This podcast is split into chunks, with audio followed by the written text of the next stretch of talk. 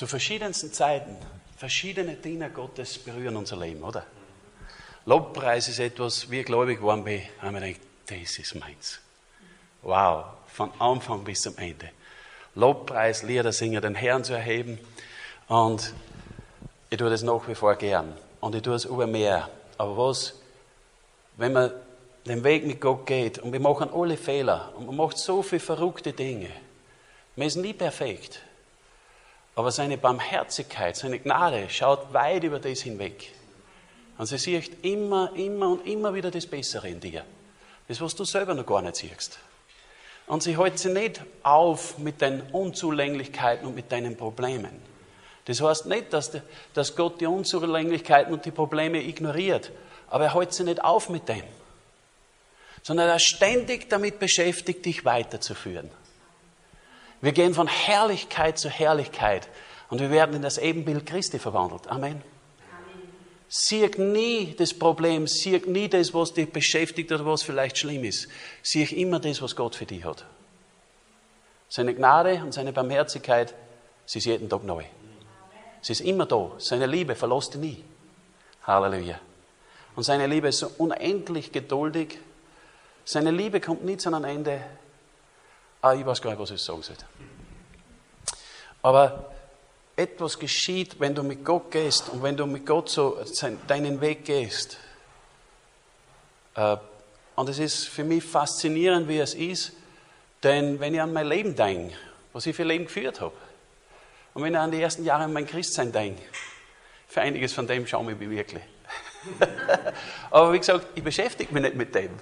Das erzähle ich euch nur, damit es ermutigt sagt. Und ich hoffe, dass ich euch ermutigen kann. Aber man tut Dinge, aber gleichzeitig ist ja auch so, die Bibel sagt ja sowieso, wenn wir vom Neuen geboren werden, sind wir Babys. Und Kleinkinder verhalten sich anders und wenn die was tun, was ein wenig komisch ist, was ein wenig dumm ist, oder wo man sich dann, wenn man dann älter wird, also gar Scham dafür. Aber in dem Alter ist es ja nicht so tragisch, oder? Man darf ja, oder? Aber man soll nicht irgendwo stecken bleiben. Man soll weitergehen mit Gott. Man soll nicht ein Kind in Christus bleiben oder ein Baby in Christus. Auch nicht ein Kind. Wir sollen Söhne und Töchter Gottes sein. Wir sollen Jünger Jesus sein. Halleluja. Und jetzt mache ich es mal mit so einem simplen Ausdruck. Wir sollen für Gott die Welt wieder auf vier stellen. Denn jetzt steht es am Kopf. Oder? Wir stellen nicht für Gott die Welt am Kopf, sondern wir stellen die Welt wieder auf viers. Amen. Denn am Kopf steht es eh. Aber der Kopf ist nicht geschaffen, dass man steht am Kopf, oder? Wer von euch kann Kopfstand? Dann nicht lang, hast du so einen glurroten Schädel. Und wenn es noch ein bisschen länger geht, wirst du wahrscheinlich sagen, oh, jetzt verliere ich das Bewusstsein. Halleluja. Aber was der im Yoga zum Beispiel, da glauben die Gott, dass das was Großartiges ist, wenn du einen Kopfstand machen kannst. Und das dir irgendeine Erleuchtung bringen. Ja, mir bringt es simpel und einfach die Erleuchtung, dass das nicht auf Dauer aushältst. Freilich kannst du trainieren und länger am Kopf stehen. Aber wenn die Welt am Kopf steht, dann müssen wir als Christen erkennen, das werden sie nicht aushalten. Das werden sie nicht aushalten. Das da packen sie nicht. Sie müssen auf vier Stellen gestellt werden. Dann kann das Blut schon langsam wieder absickern. Oder sich normal verhalten im Körper. Halleluja. Wir als Christen sind dazu berufen, etwas zu tun. Und die Barmherzigkeit hat sich entschieden, etwas zu tun. Die Liebe Gottes hat sich entschieden, etwas zu tun.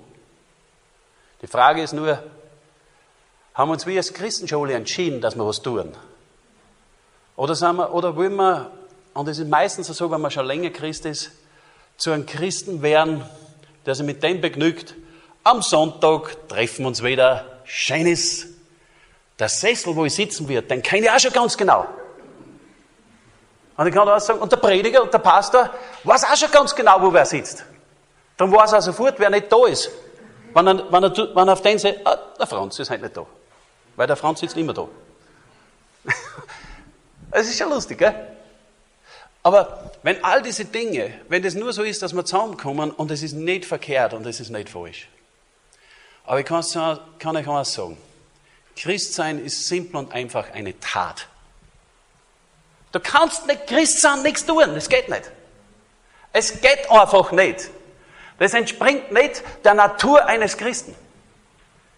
Christen waren bereit, ihr Leben hinzugeben. Sie sind für Jesus gestorben. Sie sind in den Tod gegangen. Sie haben sich kein Blatt vor den Mund genommen. Sie haben gesagt, und wir werden nicht schweigen von dem, was wir gehört, gesehen, erlebt, gespürt haben. Amen. Wie du schon merkst, ich bin sehr gern evangelistisch tätig. aber ich, ich sage euch, in dem letzten Jahr habe ich eine neue Offenbarung gekriegt von Gott. Ich als Pastor, noch dazu bin ich verantwortlich als Regionalleiter Süd von der Freien Christengemeindenbewegung, vom Dachverband her. Ich bin bei allen Vorstandssitzungen dabei und habe vor circa einem Jahr eine neue Offenbarung gekriegt. Christsein ist eine Tat. Ich unterrichte in der Bibelschule, in Rema Bibels Trainingszentrum. Zuerst bin ich selber zwei Jahre Bibelschule gegangen und kaum war ich mit der Bibelschule fertig, habe ich das Privileg und das Recht gehabt, dass ich sofort ein Thema einmal unterrichten habe dürfen. Und das waren die Johannesbriefe. Und ich liebe sie bis heute. Und es ist wunderbar. Und wir haben viel getan in den ganzen Jahren. Aber ich habe so eine ganz neue Offenbarung von Gott gekriegt. Nicht von einem Menschen, nicht einmal unbedingt durch eine Predigt. Einfach in der Zeit, ich mit Gott. Ich als Christ oder das Christsein besteht oder hat mit dem zu tun, dass wir was tun.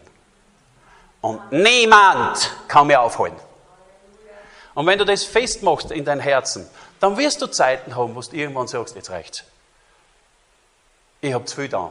Und du wirst vielleicht Dinge tun und wirst draufkommen nachher, es war gar nicht einmal unbedingt das Beste. Oder vielleicht sagst du sogar, ich weiß nicht einmal mehr, ob es überhaupt Gott war, der wollte, dass ich das tue. Aber es macht nichts. Hauptsache was da. Hauptsache mal in Bewegung setzt. Und immer wieder schauen, dass du in Bewegung bleibst. Halleluja. Das ist etwas, das uns, das ist, fällt uns nicht leicht. Oder in allem, was wir tun als Menschen, so wie wir leben, kehrt so eine bestimmte Routine ein. Oder Tradition ein. Und ich kann euch mal sagen, geh über jede Routine immer, immer wieder mal hinweg, über jede Tradition drüber hinweg.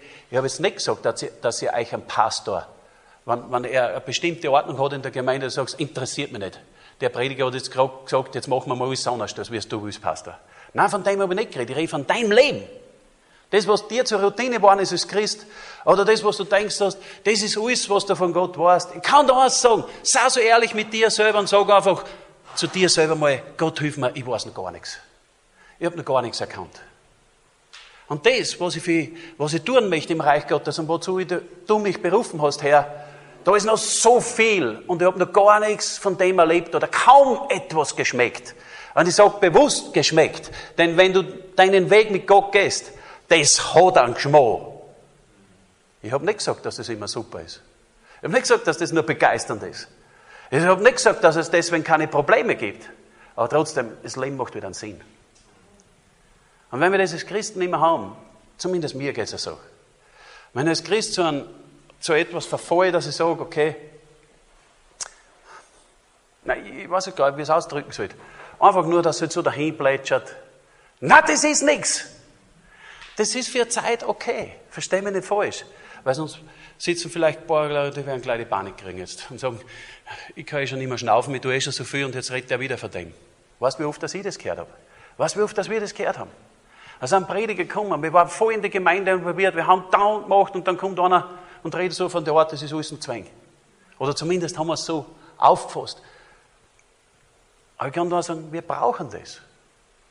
Und der, der was, was tut, der nimmt es meistens nur mehr zu Herzen. Und die, die was, was immer eher so ein bisschen schüchtern sind oder zurück sind, sind die tun so, wie wenn sie es nicht gehört haben, was, was ich gerade gesagt habe. Oder was damals der Prediger gesagt hat. Aber ich möchte euch alles sagen, Du brauchst nie einen Stress haben, aber in deinem Herzen, nimm dir in deinem Herzen vor, dass du Gott dienen willst mit allem, was du hast und was du bist. Und dann tu, wo du gerade bist und wo du gerade lebst und wo du gerade dein Umfeld hast, tu einfach was. Sag Gott, hilf mir, zeig mir, was kann ich tun? Bleib nicht sitzen am Sessel, zieh dich nicht zurück. Christsein ist etwas Attraktives. Christsein ist was Agiles, Lebendiges. Amen. Denn lebendig ist das Wort Gottes. Amen. Lebendig ist Jesus. Er ist von den Toten auferstanden. Alle anderen Religionsgründer sind tot und bleiben tot und sie werden auferstehen und dann gehen sie tot. Es gibt für sie keine Rettung mehr. Sie sind bereits verloren. Es sei denn, der sinnharter Buddha ist noch umgekehrt und hat es in seiner letzten Sekunde noch zu Jesus geschrieben. Das weiß ich ja nicht. Aber sonst ist er in der Höhe. Und er wird nur mal vor dem Thron, weißen Throngericht stehen und seine Bestrafe empfangen. Und wie alle anderen Religionsstifter und so weiter und so fort. Die, die in Christus sind, die, die in Christus sind, sind gerettet. Die, die vom Neuen geboren sind, sind eingeschrieben im Buch des Lebens. Amen. Halleluja. Und jetzt sage ich dir was. Was machst du noch über so viele Gedanken um dich? Du weißt, dass du im Buch des Lebens bist, wenn du gläubig bist, oder? Du bist schon gerettet. Jetzt mach dir ein bisschen mehr Gedanken um die, die noch nicht gerettet sind. Amen. Amen. Können wir uns auf das einigen? Und ich habe letzte Woche oder vor 14 Tagen meiner Gemeinde eine Lehrens-Aufgabe gegeben. Ich habe gesagt, hör auf, die nächsten drei Wochen für deine Anliegen zu beten. Für kein einziges. Egal wie wichtig das ist. Und bet nur mal für das, dass dein Herz dann auch ausgerichtet ist, Menschen für Christus zu erreichen. Und dass du mit irgendwen über Jesus reden kannst, irgendjemand dein Zeugnis erzählen kannst, irgendjemand irgendwie es auf Jesus hinbringst und nicht nur auf Gott. Weil der Moslem redet von Gott, der Hindu redet von Gott, die Esoterik redet von Gott. Aber von Jesus, dem Lebendigen, den Auferstandenen, reden wir. Amen. Und für das werden wir verfolgt. Und für das werden wir kritisiert. Und für das leiden wir und für das sterben wir, wenn es sein muss. Oder? Das ist Christentum. Und das ist nicht einfach. Es ist herausfordernd. Aber der Geist Gottes, der in dir ist, ist ein radikaler Geist. Er ist radikal gegen die Sünde. Er ist radikal gegen Krankheit. Er ist radikal gegen alles Böse. Und er ist radikal mit seiner Liebe. Wow. Es ist nie irgendwas so. Aber das heißt nicht, dass er uns überfordert. Es heißt auch nicht, dass er uns unter Stress setzt. Ich weiß nicht, kann man das verstehen, was ich sage? Aber es, ist immer etwas, wenn du denkst, gerade gut, sagt der Heilige Geist schon sicher nicht. Kennen Sie das? Der Prediger hat einmal was gesagt, das hat mich so bewegt. Da kommt der Gemeinde zusammen jeden Sonntag und dann nachher äh, kommt der andere Prediger, da haben wir einen Gastprediger eingeladen gehabt, die Tage darauf. Und er hat gesagt, und wie geht, ein Missionar war es, ein Missionar ist gekommen. Und er sagt, und wie geht's der Gemeinde? Und wie war der letzte Gottesdienst letztens? Super, klasse war's. Und, und begeistert waren sie alle. Äh, weil so scheiße, so gesalbte Predigt und das und das und das. Und dann der Missionar sagt, wie viele Leute sind gerettet worden? Wie viele Leute sind geheilt worden? Wie viele Leute, bei wie vielen Leuten sind die, die Fesseln der Ketten zerrissen worden? Und dann sind sie alle so da gestanden und haben sie angeschaut, wie wenn sie gar nicht richtig verstehen würden. Genau das meine ich. Wenn wir denken, jetzt ist gut, jetzt ist schön, jetzt wird es warm, sagt der Heilige Geist, ah, ah. Oder Peter Pretorius ist erwähnt worden. Peter Pretorius, wie er das erste Mal nach Wels gekommen ist, da war ich dabei. Halleluja, weil ich war von Anfang an dabei in Wels, der Gemeinde. Und ich bin so froh, dass ich von Anfang an dabei war. Es war noch gar keine Gemeinde, waren wir schon dabei. Und dann kommt er das erste Mal und hat erzählt, wie er gläubig geworden ist als ein Tabakfarmer, wie dann Gott ihn nach Ruanda geschickt hat und er, Mosambik war das erste. Mosambik, eine furchtbare Hungersnot. Und er, hat, und er war für zehn Tage dort. Der Flieger hat nachgesetzt und der Flieger ist vorgeflogen und dann war er allein. Und sie sagt, was ich jetzt da? Und das erste ist, er sieht der Mann, der geht so schwach daher. Und er hat schon gesehen, der kann nicht mehr weit gehen. Und er braucht was zum Trinken. Und er nimmt ihn und führt ihn zum Baum und sitzt ihn so zum Baum zu und sagt, warte, komm gleich wieder. Und er hat Wasser organisiert für ihn zum Trinken. Und wie er zurückgekommen ist, ist der Mann gestorben gewesen. Es war vorbei. Und das hat sein Herz so berührt. Er war so junggläubig, er war ein Babychrist. Er hat eigentlich von Gott noch gar nichts verstanden, hat noch nicht einmal die Taufe im Heiligen Geist gehabt.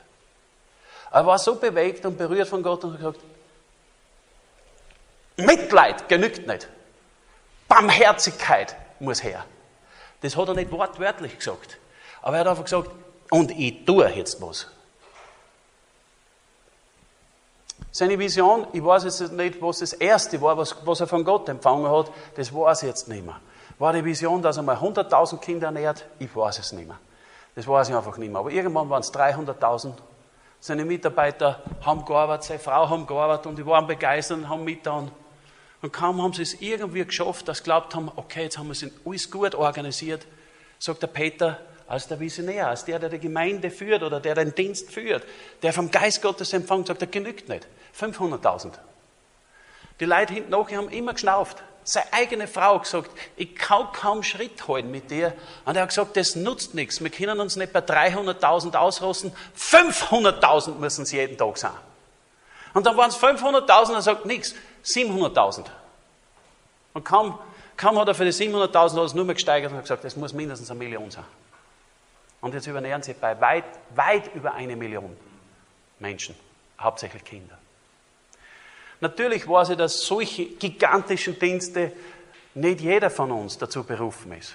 Und ich weiß ja, dass in dem, was der macht, viele von euch involviert sind. Und wenn ich sowas her, einen Obstsalat mache, für die Kinder, das ist spitze. Barmherzigkeit. Ich tue was. Ich schaue mir nicht nur Büll an und schaue ein Kind an, das am Verhungern ist. Ich schaue nicht nur einen Menschen an, der eine Riesennot hat. Ich kann nicht anders. Ich muss was tun. Halleluja. So einem Menschen bin ich begegnet vor 24 Jahren. Das war zwar ganz anders. Aber diesem Mann habe ich erzählt, dass ich grau bin. Und eigentlich zuerst, ich habe ihm nicht erzählt zuerst, dass ich grau bin. Ich habe ihm nur erzählt, dass die Schwägerin Krebs hat. Und dieser Mann fragt mich, ob ich an Jesus glaube. Und meine Reaktion war, lass mich in Ruhe mit dem. Von sowas will ich nichts wissen, von Gott und so weiter. Er hat nicht gesagt, ob ich an Jesus glaube. Er hat gesagt, ob ich an Gott glaube. Er hat noch nicht einmal Jesus im Mund genommen. Und, und das aufgrund von dem, weil ich gesagt habe, wir müssen das Haus umplanen. Wir haben schon einen fertigen Bauplan gehabt aber wir müssen das Haus umplanen, wir wollen unsere Schwägerin zu uns nehmen, weil sie todkrank ist. Und wir wissen nicht, ob, oder wir, haben, wir waren eigentlich sogar überzeugt davon, dass sie sterben wird. Dass sie das nicht überleben wird. Und dann legt dieser, dieser Mann seine Hände auf die Pläne, so, das ist jetzt einmal nicht wichtig, oder? Glaubst du an Gott? Das war das Erste. Und dann hat er aber gesagt, weil ich so abweisend reagiert habe, ich habe da ein Buch. Und wenn schon die nicht interessiert, dann gibst du wenigstens deiner Schwägerin. Und die Schwägerin ist die Schwester von der Paula, die Bertha. Aber ja, die wollen mir helfen. Und deswegen habe ich das Buch genommen. Und ich wollte nichts wissen von Gott. Wir haben dann noch kurz über Plansachen geredet, das war nicht viel, und waren relativ schnell fertig gewesen. Dieser Mann war Christ. Dieser Mann war ein junger Christ. Ich glaube, zu der Zeit war er ungefähr zwei Jahre gläubig anderthalb Jahre gläubig. Dieser Mann war ein äußerst erfolgreicher Baumeister. Jetzt ist er schon in Pension und er hat an seinem Sohn die Firma übergeben und sie ist noch erfolgreicher, als sie damals war. Viel erfolgreicher. Halleluja. Dieser Mann war aber nicht nur Baumeister. Du könntest also sagen, er ist ein Baumeister im Reich Gottes auch gewesen. Aber sagen wir so, er war vom Heiligen Geist erfüllt. Er hat Gott geliebt und er hat sich entschieden. Mitleid genügt nicht. Barmherzigkeit muss durch mein Leben zu den Menschen kommen. Und ich werde was tun. Und ich werde alles tun. Und er hat sich einfach das zu Herzen genommen, was er tun kann. Und deswegen hat er bei diesem Gespräch, wo ich eigentlich nur Haus bauen wollte, und er einfach mit dem nicht begnügt, er hat nur auf diesen Moment gewartet, auf diese Sekunde, wo kann ich einhängen und kann das dorthin führen, wo es hin soll. Dieser Mann hat nicht gewusst, wie es mir geht zu dem Zeitpunkt. Ich habe nur von der Schwägerin erzählt. Zehn Jahre lang habe ich schon unter extremen Darmproblemen gelitten, extremen Verdauungsproblemen, aber es hat sich geäußert im Darm. Im Magen nie ein Problem gehabt, nur im Darm. Zehn Jahre lang. Zehn Jahre lang, wo im Schädel nur mehr war, wo ist die nächste Toilette? Zehn Jahre lang. Toilette, Toilette. Im Urlaub. Meine Frau sitzt da, sie ist Zeugin dafür. Meine Kinder haben Zeugen dafür haben miterleben müssen, wo wir rüber das Auto zubereißen haben müssen, wo rüber wir stehen bleiben haben müssen, weil er Toiletten braucht. Und in den nächsten Minuten, bevor die Hosen voll ist. Wenn du in der Früh aufstehst Und du weißt ganz genau, wenn ich nichts is und nichts trinke, habe ich gar kein Problem. Aber wie lange hältst du das durch? Dann trinkst du einen Kaffee, dann ist ein Stück Brot oder was auch immer. Und dann schaust du auf die Uhr. Und circa genau zwei Stunden geht die Hölle los. Zehn Jahre lang. Circa zehn Jahre. Immer dasselbe. Sommer und Winter. Tag und Nacht. In der Nacht habe ich mehr Ruhe gehabt, weil ich ja gelegen bin. Und dann war es ruhiger. Aber das war nicht das Einzige. Dieser Mann hat nicht gewusst, dass er in Freistadt, in der Zweifiliale, die wir mittlerweile gegründet haben, am Arbeitsplatz gesessen bin und mir Gedanken gemacht habe darüber, wie ich meine Frau so schlecht als möglich aussteigen lasse, weil wir kurz schon einmal gestritten haben und dann geredet haben über das, dass wir uns scheiden lassen. Und dann war ein anderer Gedanke da. Er hat gesagt, für was lebst du überhaupt? Die braucht keiner. Und für was bist du überhaupt da? Mach gleich Schluss. Jetzt gleich. Dann habe ich überlegt, soll ich mich da schießen? Brauche ich zuerst eine Waffe. Tue ich sowieso nicht, träume nicht. Ist mir viel zu wild. Vergiften war Alternative. Und trotzdem ist mir ganz ungut geworden. Und dann war ein nächster Gedanke. Und der Gedanke oder diese Stimme hat gesagt, wenn du das tust, wird deine Mutter an gebrochenen Herzen sterben. Ich habe nicht an meine Frau gedacht, nicht an meine Kinder. Es war meine Mutter. Aber der Heilige Geist weiß alles. So verrückt, dass das ist. Der Heilige Geist weiß alles und der Heilige Geist hat gewusst, wann die richtige Person da ist. Barmherzigkeit ist mir zuteil geworden. Das ist unwahrscheinlich.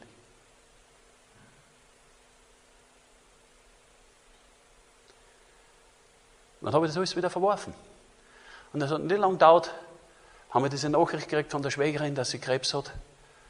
Der Plan fürs Haus bauen, den Kontakt mit dieser Baufirma habe ich schon gehabt, aber ich habe nur mit den Techniker geredet. Ich habe den, den, Chef persönlich nicht kennt. Dann war das erste Mal, wie wir ihn kennengelernt haben, bevor wir das Gespräch gehabt haben, da wollte ich ein Haus kaufen oder ein altes Haus und das habe ich schätzen lassen. Da habe ich ihn gebeten, dass er es macht. Das war mein erster Kontakt mit dem Chef selber. Und er war dann bei uns zu Hause und wir haben ihn eingeladen zum Mittagessen. Ich weiß, war es eine Nullsuppe oder Fridatensuppe? Und äh, wir haben diesen Baumeister, wenn ich das nur so sage, ich war ein Zahntechniker und ich habe einen eigenen Betrieb gehabt, aber dieser Baumeister war wirtschaftlich erfolgreich für mich da oben. Der war für mich, den habe ich bewundert. Wer sowas macht, wow, und was der und das war eben das Verrückte, ich war in der Zeit auch schon so geldgierig. Wow, was der Geld verdient. Wow, was der für eine Autos fährt. Der hat den größten Mercedes, den es damals gegeben hat. Und, und, und, und, und. Wow! Was, weißt, ähm, lauter verrückte Dinge, die man nachrennt. Und äh, er sitzt da bei uns und es war nichts Großartiges für mich. Meine Frau hat im Nachhinein, sie hat dann einmal gesagt, er hat damals schon von, von Gott auch schon geredet. Ich kann nur sagen, ich habe nichts gehört, von Gott gar nichts. Aber wie er sich dann verabschiedet hat nach dem Essen, dann reden wir zwar nur so kurz drüber und sagen, es ist aber ein freundlicher Mensch. Eigentlich nicht nur freundlich, das ist uns wirklich extrem aufgefallen. Es ist die Liebe Gottes, die in ihm war durch den Heiligen Geist. Das ist die Barmherzigkeit, die in ihm war. Die Barmherzigkeit, die gesagt ich tue was. Ich nehme Zeit für die Leute. Und er hat sich nicht nur, das weiß ich heute, weil heute mache ich es auch so. Nicht nur, weil er Unternehmer war, weil er was verdienen wollte, sondern er hat sich Zeit genommen, weil er jemanden von Christus erzählen wollte. Weil er sich einfach im Herzen vorgenommen hat, mir genügt es nicht, dass ich eine Firma habe. Die Firma ist maximal zu dem da, dass es dem Reich Gottes dienen wird und der Ausbreitung vom Reich Gottes.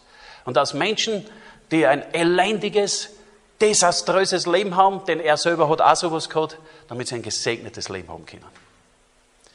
Und was, es ist so faszinierend, wie Gott arbeitet. Aber hast du jetzt schon mitgekriegt, in dem ganzen Bereich, wenn wir sagen, es ist faszinierend, wie Gott arbeitet, sehen wir aber, es ist faszinierend, wie Gott arbeitet mit Gläubigen, die bereit sind dafür. Amen. Das heißt, was wir in unserem Herzen uns vornehmen, wird eine Auswirkung haben auf Menschen. Wenn unsere Herzen nicht bei den Menschen sind, wenn unser Herz nicht bei den Verlorenen ist, bei den Leidenden ist, bei denen, die Schmerzen haben, bei denen, die krank sind, die ohne Hoffnung sind einfach, die einfach verzweifelt sind, die Schauspieler sind und sie halten schon gar nicht mehr aus. Sie sind kurz davor, dass sie das Leben nehmen. Ihr wisst ja, dass die ganzen großnäsigen, hosennäsigen Typen in der Komikerszene, dass die sind, die am, die höchste Selbstmord, am höchst gefährdetsten sind, dass sie sich umbringen. Dornrecht unterhalten alle und sind totunglücklich auf der anderen Seite, oder? Und egal wie der Zustand eines Menschen ist, ohne Christus ist er verloren. Er ist ohne Hoffnung in dieser Welt. Und die Gemeinde Jesu Christi, hat der Bill Heibels gesagt, die Hoffnung für diese Welt. Ihr, du, als Einzelner, aber ihr als Gemeinschaft.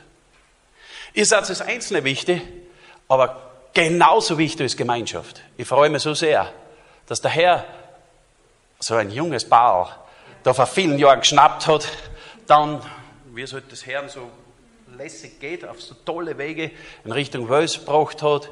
Kennen, wir haben es dann kennenlernen können, wie sie unsere Herzen verbunden haben. Ist einfach schön. Und wie sie der Berufung, die Gott für ihr Leben hat, folgen. Amen. Halleluja, ist einfach wunderschön, es ist faszinierend. Und was jetzt da ist. Halleluja. In unserem Herzen, wir müssen uns immer entscheiden, etwas zu tun. Oder wir sollten uns entscheiden. Müssen tun gar nichts. Das, Gott zwingt niemanden zu irgendetwas. Aber er wartet. Er wartet auf Menschen, die sagen, ich bin bereit, etwas zu tun und ich werde was tun. Und niemand hält mich auf. Ein Prediger, was ich auch nie vergessen habe, hat es so gesagt. Wenn du Gott nachfolgen willst, wenn du ihm dienen willst, äh, und du kannst nicht einmal gehen, weil du im Ruhestuhl sitzt, sagt er, dann lass dich von Ruhestuhl außerfallen in die Richtung, in die du gehen willst. Wenn du keinen Schritt machen kannst, weil du die Füße nicht tragen. Lass dich vom Ruhestuhl außerfallen und lass dich in die Richtung fallen, in du gehen willst. Und er hat das in dem Sinn einfach gemacht, tu irgendwas, was ihr möglich ist. Oder ich glaube, er hat auch gesagt, und wenn es das nicht möglich ist, und du kannst mit deinem Finger in die Richtung zeigen, wo du hingehen willst, dann zeig mit dem Finger dorthin und so weiter und so fort. Er hat mehrere. Ich habe mich nur mehr an das erinnern können, weil das hat mich am meisten beeindruckt. Okay, irgendwas kann ich immer tun. Und das bisschen, wenn dein Herz bereit ist, du musst das nicht einmal laut aussprechen, aber wenn das in deinem Herzen drin ist, Gott sieht es und er tut es. Er sieht es und er tut es. Und heute in der Früh habe ich etwas gekriegt. Der Peter hat ja gesagt, ich soll mein Zeugnis verbinden mit einer Botschaft oder mit einer Predigt. Und es ist faszinierend, wie Gott wirkt. Ich schlage in der Früh die Bibel auf und ich habe gar nichts gesucht.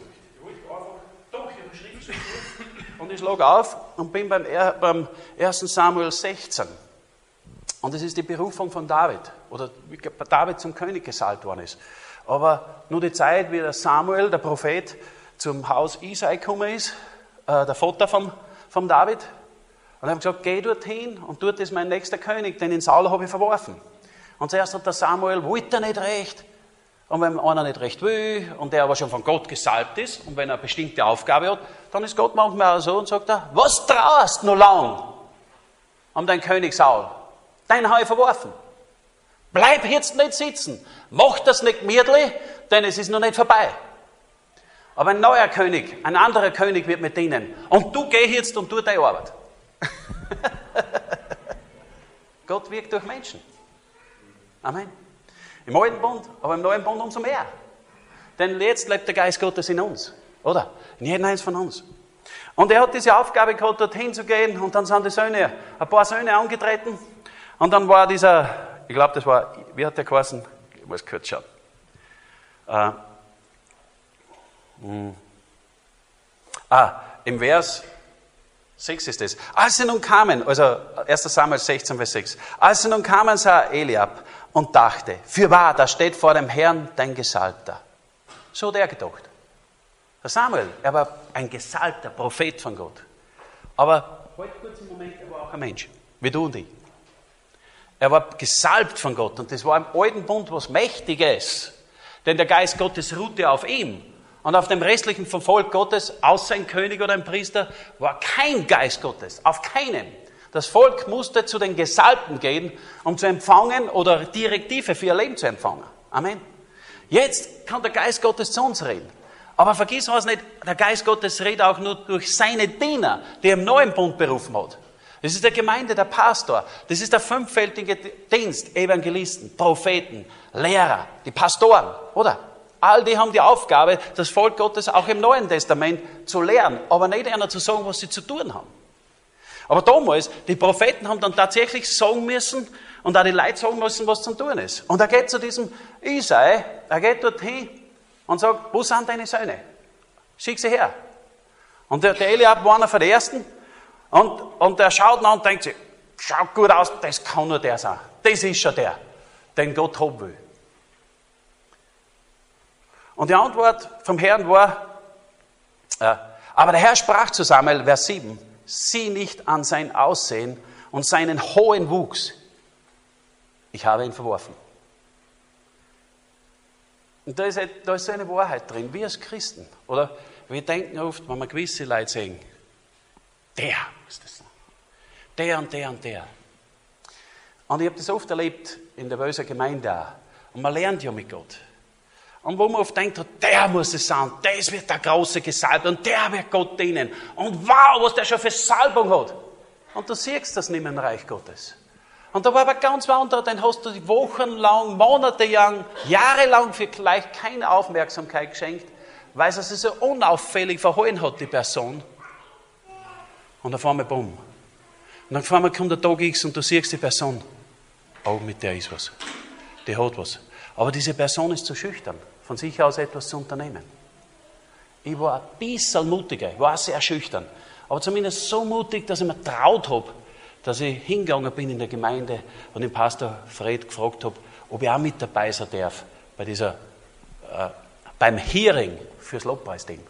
Nicht schon, dass ich dabei bin, sondern nur mal anhören. Er hat was gespielt und dann haben wir was gesungen und dann hat er sich auch gehört, ob wir singen können. Und ich war dabei. Aber es gibt Leute, die trauen sich nicht mehr das. Aber von Gott ist eine Berufung auf ein Leben. Oder wie auch immer. Also der, der ist so in Erscheinung getreten, hat alles so gut ausgeschaut. Samuel hat ganz menschlich gedacht. Und gleichzeitig war er gesalbt von Gott. Aber in dem Fall hat er nur das Äußerliche angeschaut. Und schau, was da steht.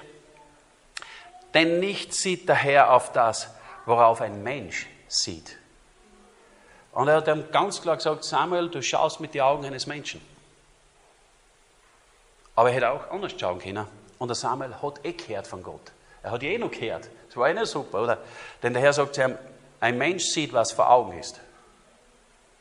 Aber Gott sieht das Herz an.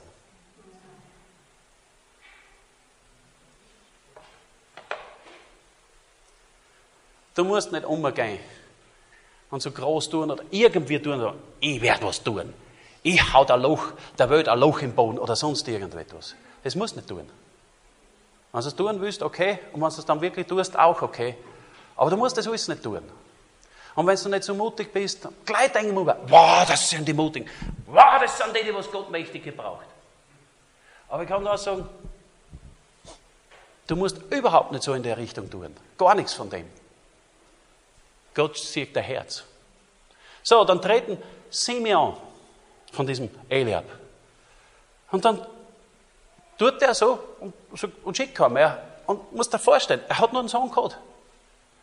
Aber Simeon hat er geschickt, danach hat er vergessen. Der, der Isai.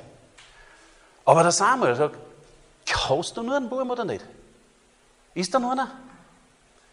Und der Isai sagt, ja, schau, David. Aber der ist draußen. Dann haben wir zum Hirten geschickt. Der Kleine. Der Jüngste. Die Augen des Herrn suchen die ganze Erde ab. Oder? Und suchen Herzen, die mit ungeteilten Herzen bei ihm sind. Du musst in keiner Kirche sein. Du musst überhaupt nicht irgendwo sein, wo ein geistlicher Ort ist. Vielleicht fühlst du dich so ungeistlich, dass Hecher nicht mehr geht, weil du nur gerade draußen sitzt bei den Schafen. Oder? Weißt du vielleicht ein paar Mal für die Brüder schon gehört hast, da, was tust du da? Schau, dass du rauskommst. Mach die Arbeit da draußen. Glaubst du, dass die fein miteinander umgegangen sind? Das glaube ich nicht. Die größeren Brüder. Und sowieso, der Jäger muss über das tun, was die Größeren nicht freut. Aber Gott schaut das Herz an. Und seine Augen suchen die ganze Erde ab. Da glaubst du vielleicht, dass ihm irgendwas entgeht. Die Bibel sagt, dass Gott allmächtig und all, äh, überall ist, allgegenwärtig. Der Teufel nicht, kann das nicht. Niemand kann das. Es kann nur Gott. Also Gott kann in derselben Sekunde draußen bei den Hirten sein und in derselben Sekunde war er hin beim Isai, beim Samuel und die sieben Brüder oder die Söhne da, was da waren. Und dann die Ältesten von der Gemeinde waren da auch und hat gleich gesagt, da sagt der Samuel, so quasi ganz kühner vor mir, er war wieder so richtig mit Gott verbunden und sagt, nur dass ihr es wisst, weil er eine Kur mitgebracht. Weißt, zu einem Festessen. Gegessen wird nicht und nicht einmal niedersitzen da uns, bis dass der da ist. Holt ihn sofort. wir als Christen sind auch so in der sein. Amen. Manchmal muss man die Dinge beim Namen nennen, egal was ist. die waren alle einverstanden. Der Samuel ist ja noch hingekommen als Gast, oder? Die Ältesten haben zuerst gefragt, bist du gekommen im Frieden oder im Unfrieden? Und er hat gesagt, ich bin eh im Frieden gekommen. Sie nicht fürchten haben müssen, oder? Und dann, und dann übernimmt er komplett ein ganz und gar das Ruder. Und dann kommt dieser Samuel und Gott sagt, auf, salbe ihn. So nach dem Motto, wart keine Sekunden. Jetzt, aber sofort. und er hat ihm zum nächsten König über Israel gesagt. Amen. Das ganze Volk Gottes. Gott hat das Herz gesehen. Christsein ist eine Herzenssache. Ist eine Liebessache. Ist eine Barmherzigkeitssache. Und, und, und, und, und, und. Aber ich möchte es mehr bei diesem Barmherzigkeit lassen, weil mir das so gefallen hat, diese Definition. Die Barmherzigkeit hat das Mitleid mit drin, aber sie sagt immer, es genügt nicht. Ich kann nicht einfach nur was sehen dass da Not gibt. Ich tue was. Es gibt dieses schöne Beispiel vom barmherzigen Samariter, oder? Wer ist zuerst gekommen? Zwei vom Volk Gottes. Der eine war ein Priester und was war der andere geschwind? Auf jeden Fall zwei geistliche Würdenträger. Sehen das. Und ich weiß nicht einmal, ob sie Mitleid gehabt haben. Es schaut nicht so aus, wie wenn sie Mitleid gehabt hätten. Lassen einfach liegen dein Geschäftsmann. Halber verbliert, halber tot, ausgeraubt, zusammengeschlagen. Dann kommt der Samariter. Einen Menschen, den die Juden hassen. Man könnte also sagen, das Volk Gottes hat ihn gehasst oder verachtet, diesen Menschen. Mit dem wollen man nichts tun haben. Sieht das und sagt sie, und sagt nicht nur, ma, der ist arm. Ma, schau, wie er bliert. Ma, schau, wie furchtbar das war, was dem widerfahren ist. Sondern er hat es gesehen, aber in seinem Kopf und in seinem ganzen Wesen war sofort was anderes. Ich tue jetzt was. Ich tue was. Wenn sonst keiner was tut, aber ich tue was. Und nimmt ihn, nimmt ihn am Arm, wie auch immer, schleppen bis zur nächsten Rast, Raststätte, Wirtshaus oder Hotel, was auch immer das war. Sagt zu dem Wirt dort und sagt, verarzt ihn, pflegen und so weiter und so fort, alles gemacht. Er selber mit dabei noch. Und dann hat er gesagt, und jetzt, er bleibt bei dir da, weil der muss sich erholen, aber ich muss weiter. Aber wenn ich zurückkomme und das kostet mehr, als was, bis jetzt, was ich da bis jetzt gezahlt habe, dann werde ich das auch noch begleichen. Ihr wisst schon, dass dieser Samariter ein Bild für Jesus ist, oder? Dass Jesus von sich selber geredet hat.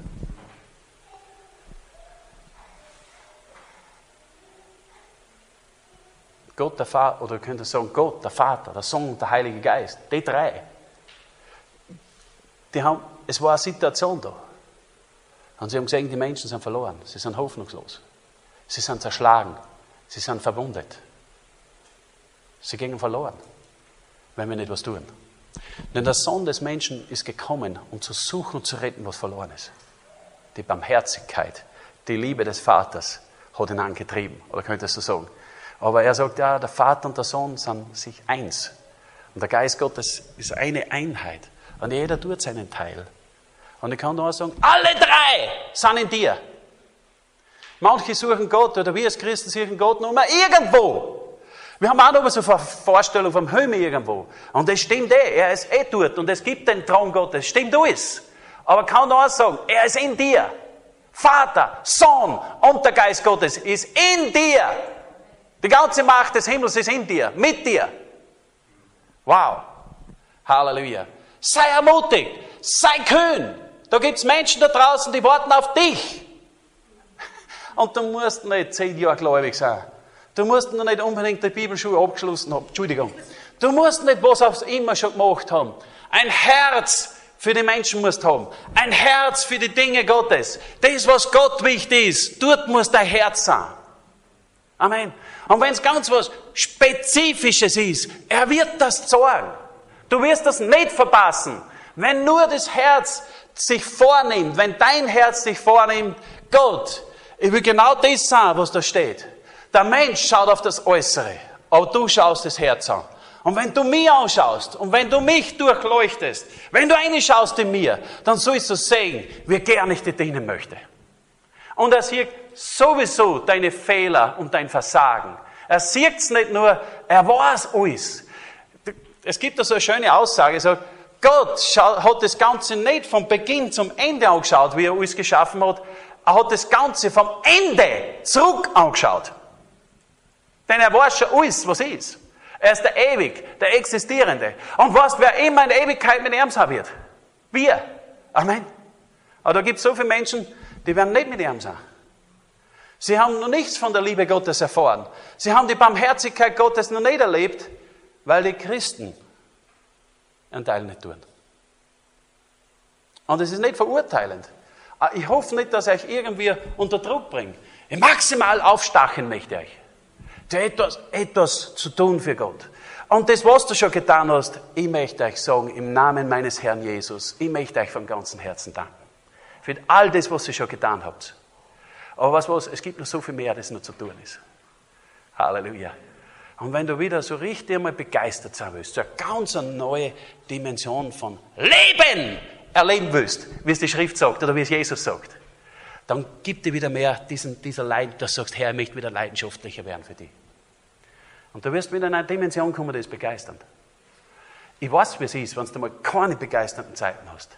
Ich weiß sogar, wie es ist, wenn es ganz finster wird. Wenn du glaubst, die ganze Hölle überkommt dich. Aber sei getrost. Die Pforten der Hölle werden die Gemeinde Jesu nicht überwinden. Und wenn sie die Gemeinde Jesu nicht überwinden, werden sie auch die nicht überwinden. Amen. Halleluja. Der, der in mir ist, ist größer als der, der in der Welt ist, oder? Alles vermag ich durch den, der mir Kraft gibt. Und durch seine Wunden bin ich geheilt. Halleluja.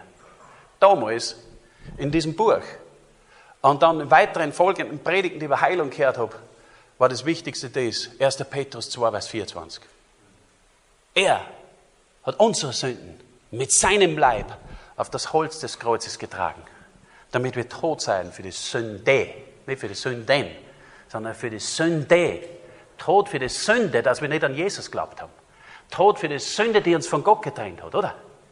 Äh, und für was? Für die Gerechtigkeit leben. Und durch seine Striemen seid ihr geheilt. Halleluja. Und dann gibt es so viele Schriftstellen, aber ich, ich, ich sehe heute nicht mehr Aufgabe, dass ich lehre, großartig lehre, das Wort Gottes. Ich sage euch, wie es ist, ich will euch nur aufstachen. Sag so, wie es ist. Das Aufstachen. Anzünden.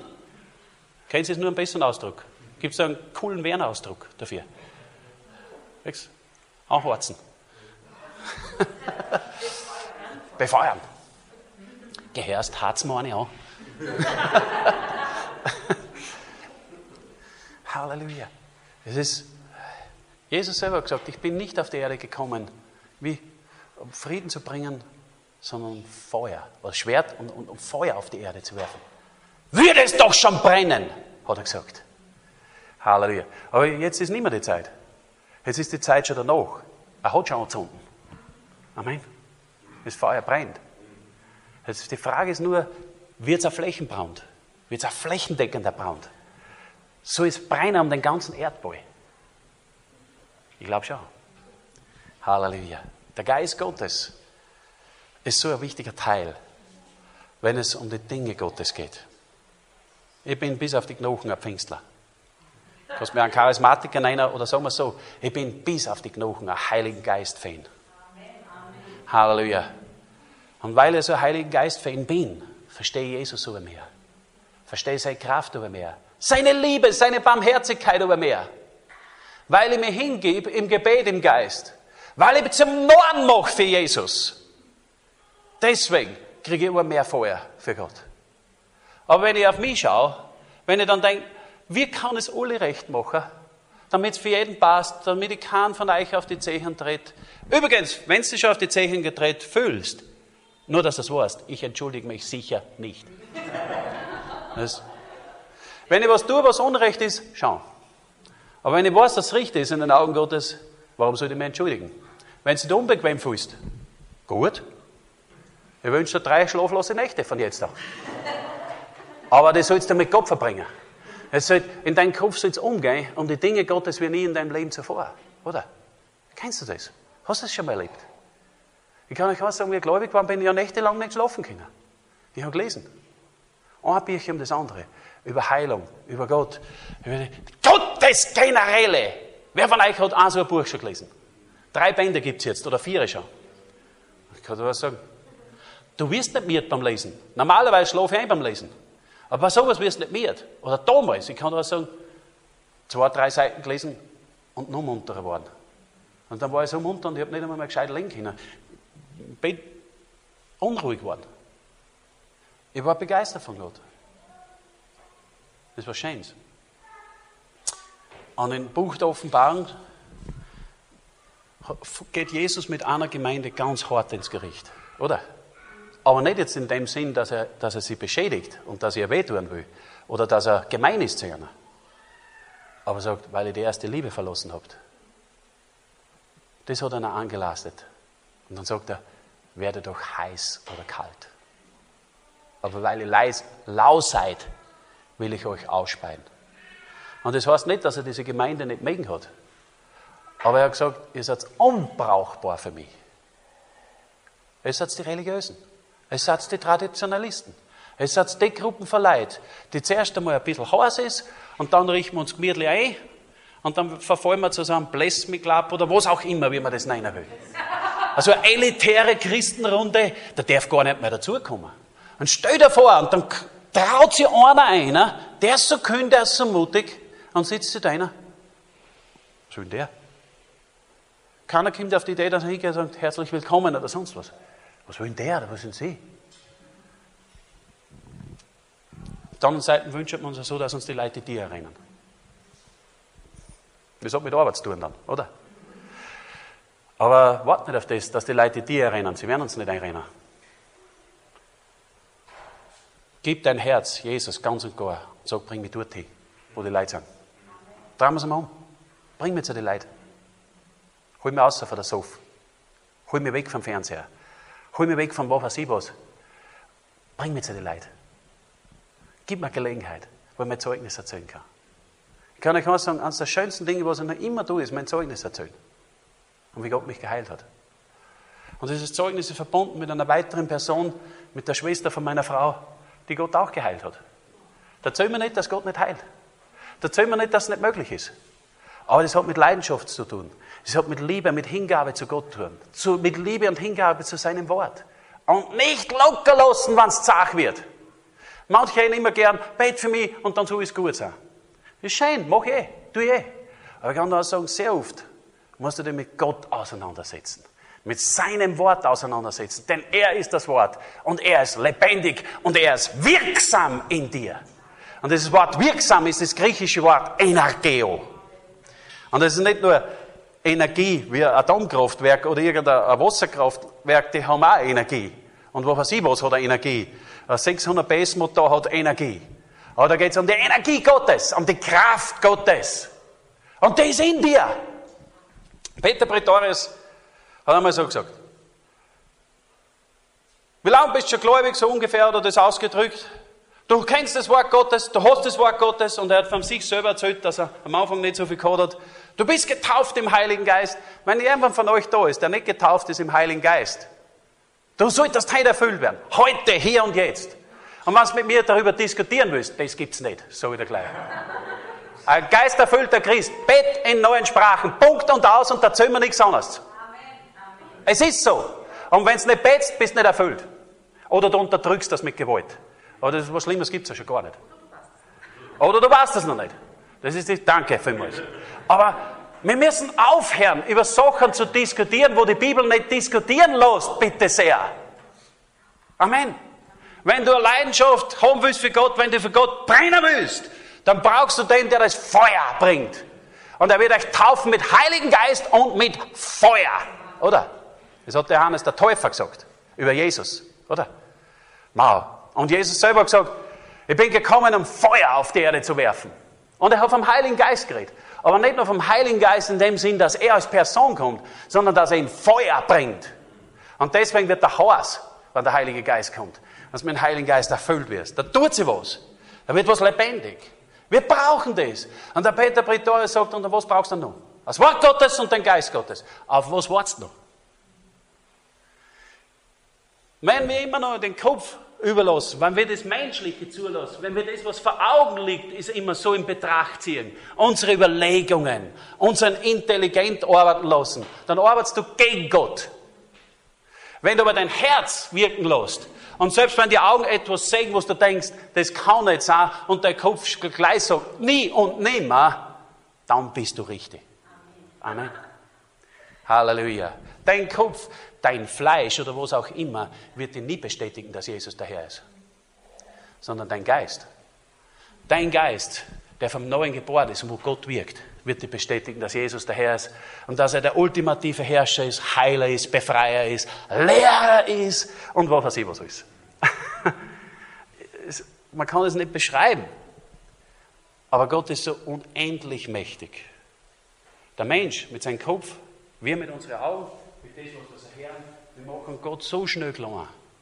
Dann erleben wir in unserer Familie das, der Sohn wird krank, die Schwiegertochter wird krank, die Enkelkinder werden krank und das und das und das. Manche Situationen sind so ernsthaft, ich kann das gar nicht sagen, dass du sagst, und du betest und du tust das, du bist geisterfüllt, du kennst das Wort Gottes und das schaut aus, wie alles im Bach. Aber dann entscheidet sie. Dort entscheidet sie. Schaust du das, was vor Augen ist? Hörst du auf das, was du hörst? Nimmst du die Umstände nur wahr? Und dann beratst du nur in alle möglichen Foren, besonders im Internet, bei alle möglichen, ich nenne es jetzt einmal lieblich genannt, Indianer. Ah, nur nicht bei Christus, nur nicht das Wort Gottes, nur nicht den Geist Gottes konsultieren. Aber ich kann da sagen, genau Jesus, genau das Wort Gottes, genau der Geist Gottes hat mich geheilt. Halleluja. Ich habe ein halbes Jahr das Wort Gottes gehört. Für mich ist gebetet worden gemäß der Schrift. Und ich kann da auch sagen, nichts hat sich geändert vom Äußerlichen.